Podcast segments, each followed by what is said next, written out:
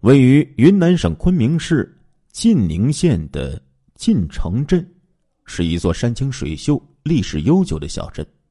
作为古滇文化的发祥地，晋城内呢有很多处的名胜古迹，还是云南省的首批旅游小镇之一。然而，就在距离晋城镇不到三十分钟路程的南门村，却在二零一二年五月爆发出了一宗惊天大案。其中案情恐怖至极，令人毛骨悚然。一时之间，云南食人魔张永明的名字传遍了全中国。自二零零五年以来，陆续有十七个人在晋城镇失踪。失踪地点都集中在以张永明家为中心的七百米的范围内，但是直到二零一二年，在最后一名失踪者家人坚持不懈的努力下，这些失踪案才受到了重视，凶手张永明也才终于浮出了水面。张永明出生于晋城镇南门村，是家里最小的一个孩子。上面还有两个哥哥和一个姐姐。从小的时候开始，他就是一个性格孤僻的人，总是沉默寡言，身边的人呢都不太愿意和他交朋友。张永明的母亲呢，是一个十分暴力的人，他曾经虐打二儿媳于慧仙，导致两家的关系极其的恶劣，以至于根本呢。就没有往来。有传闻称，他曾经在喝酒的时候，把一个卖酒的人给杀了。但是这件事儿啊，一直没有得到证实。而张永明的二哥能荣，也于一九八零年在菜市场与邻居争吵时，用锄头击打对方头部，几乎把对方的整个头都给除了下来。一家里同时出了两个杀人犯，所以邻居们提起张家的时候也是相当的惧怕。母亲和哥哥的暴力行径，似乎为后来为什么张永明会犯下那些恐怖的案件提供了一个可能的解释。没有多少人愿意和沉默寡言的张永明交朋友，陆世荣呢，就是那少数人之一。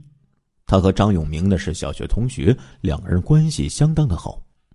一九七四年十二月二十五号的晚上，两个人呢结伴到外面去玩回来的时候呢已经很晚了。陆世荣的父母早已把家里的大门锁上。张永明见状，便邀请陆世荣到自己家里去过夜。两个人一起睡在张永明的床上，而张永明的父母呢？则是睡在房间里的另一张床上。凌晨两点多的时候，陆世荣被一阵突如其来的剧痛给疼醒了。他睁开眼睛，发现张永明已经把自己绑在了床上，不断的用刀子劈砍着自己的头部和颈部。陆世荣的惊叫声惊醒了张永明的父母。张父开灯。看见陆世荣的脸上和脖子上全都是血，连忙拉住张永明，并且报了警。张永明被捕之后，称自己当时只是在梦游，砍人什么的，并不是故意的。为此啊，村里开了批斗大会，张永明呢也被判劳教六个月。陆世荣大难不死，好不容易，终于捡回了一条命。可是治疗费却高达数百元，而且最后张家只赔了几十元。大家知道啊，在一九七四年，几十块钱也已经算是很多钱了。这次经历为张永明日后犯下的一系列案件拉开了序幕。很快，他将会完成人生中的第一次谋杀案。一九七八年，正值生产大队搞副业增加收入，张永明被队长分配到瓦窑厂工作。在工作的过程之中，他结识了外村的另一位男性的青年杨树荣，两个人交上了朋友。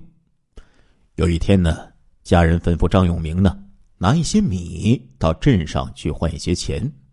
张永明呢，便约上杨树荣一起去了。买完米呢，两个人又在距离南门村十公里外的一家小吃店吃宵夜。这是杨树荣最后一次出现在人们的视线之中，随后他就消失了。杨家人和村干部找遍了整个村，也到镇上去询问了一番，但是却一无所获。当他们询问张永明的时候，张永明称吃完夜宵之后，两个人就各自回家了，他什么都不知道。直到半个月之后，才有人在南门村附近的河边的一个洞穴里找到了杨树荣赤裸的尸体。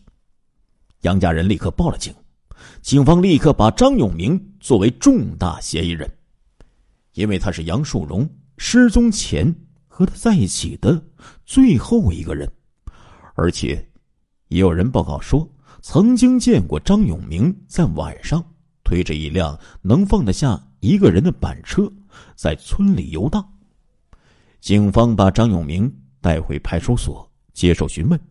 这一回，不知道是出于什么原因，张永明承认了杀人罪行。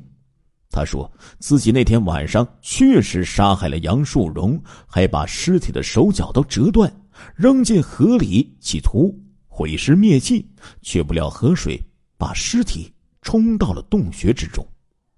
警方随后封锁了张家，并在张永明的枕头下找到了杨树荣的衣物。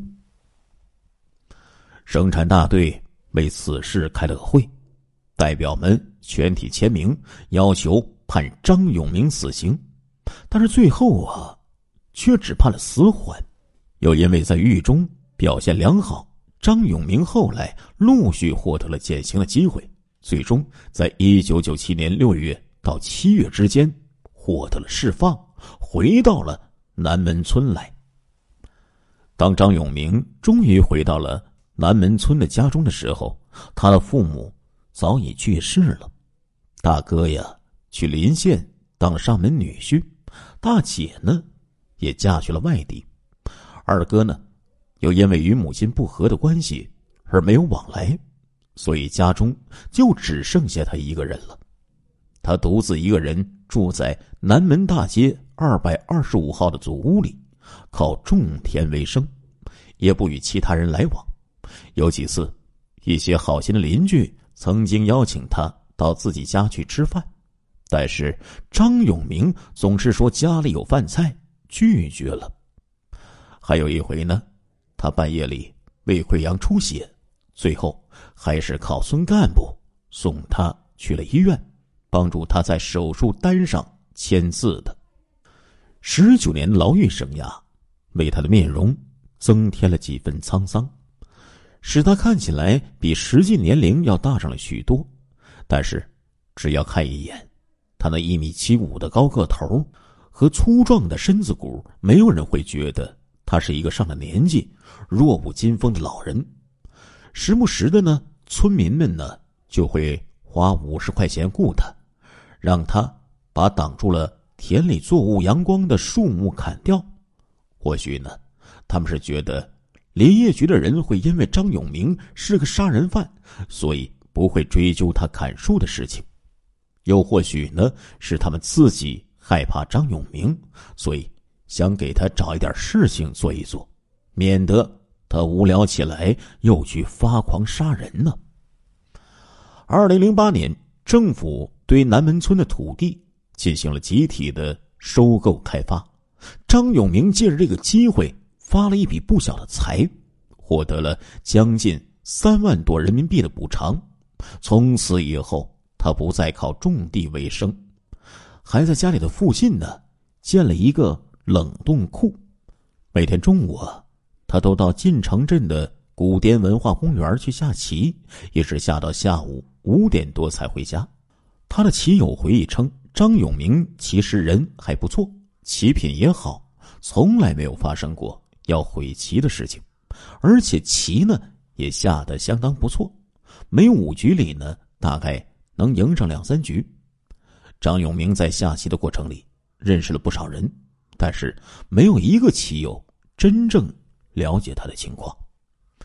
除了下棋呀，张永明的另一个爱好就是养狗。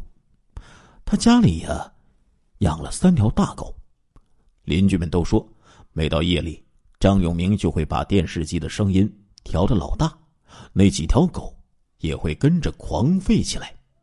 大家都觉得事情确实有些蹊跷，但是从来没有人说过什么。一切似乎都恢复了平静。从前的犯人回归社会以后，过上了安逸祥和的生活，这也并不是什么奇怪的事情。事实上，从二零零五年开始，就一直有男性青年陆续在南门村莫名失踪。直到二零一二年，累计失踪的人口已经高达十七人，不少失踪者的家人也都报了警。但是最终的结果呢，总是不了了之。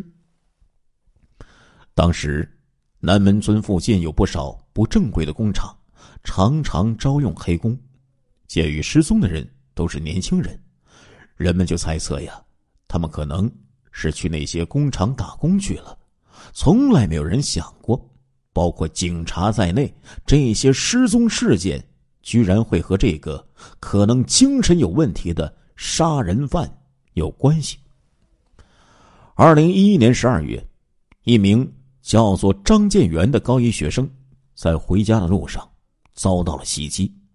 当时他就在距离家门口只有十来米的地方，突然被人从背后用皮带给勒住了脖子，向身后的树林拖去。张建元奋力的挣扎呼叫，家人听到了呼救声，连忙冲出来救人。发现勒着孩子的不是别人，正是张永明。在家人质问下，张永明辩称自己是在抓贼。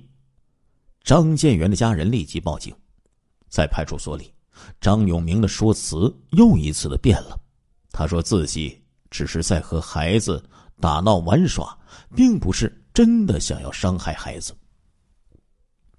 警方对张建元的家人说：“张永明有精神上的问题，他以前就杀过人，而且孩子也没有受到太严重的伤害，要立案的话有些难度。”张建元的家人无可奈何，也只能接受了这种说法。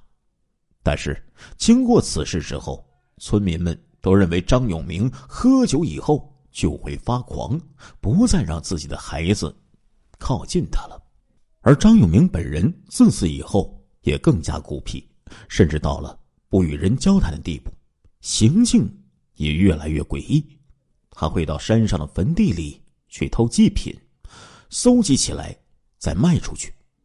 村民们也开始留意到，张永明晚上会经常推着一辆板车在村里游逛，但是依旧没有人将失踪的事件和张永明。联系起来。二零一二年，对于当时十九岁的韩耀来说，是意义重大的一年。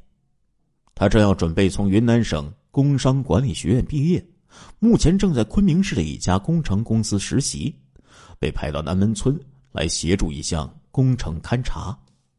他的性格温顺，学习成绩又好，十分孝顺母亲。他曾经对母亲说过。等自己出来工作养家之后，母亲就可以休息享福了。可惜，命运弄人，韩耀的母亲再也等不到儿子的孝顺了。二零一二年四月二十五号，就像往常一样，韩耀和同事们在上午七点多来到工地开始工作。八点三十分，韩耀在经理的吩咐下回办公室去拿文件。办公室就在距离工地只有二十分钟左右步程的地方，但是韩耀过了很久都没有回来，经理便拨打他的手机，但是无人接听，又打到了办公室，但是工作人员说韩耀根本就没有回来过，韩耀从此人间蒸发。韩耀的母亲在得知自己的儿子失踪的消息之后，心急如焚，立即报了警，还发动家里的亲戚朋友，拿着寻人启事到处派发，以及在网上求助。警方接到报警之后。也曾出动找人，但是最后全部都无功而返。后来，韩家人花钱动用了地下渠道，得知韩耀的身份证曾经在他失踪之后，在晋城镇的某家网吧里使用过。结果发现，那原来是韩耀的某位同事。出事之前，韩耀曾经拜托他办事儿，就把身份证给了他。亲爱的听众朋友们，这一集的《中国大案纪实》播送完了，感谢您的收听，我们下一集再见。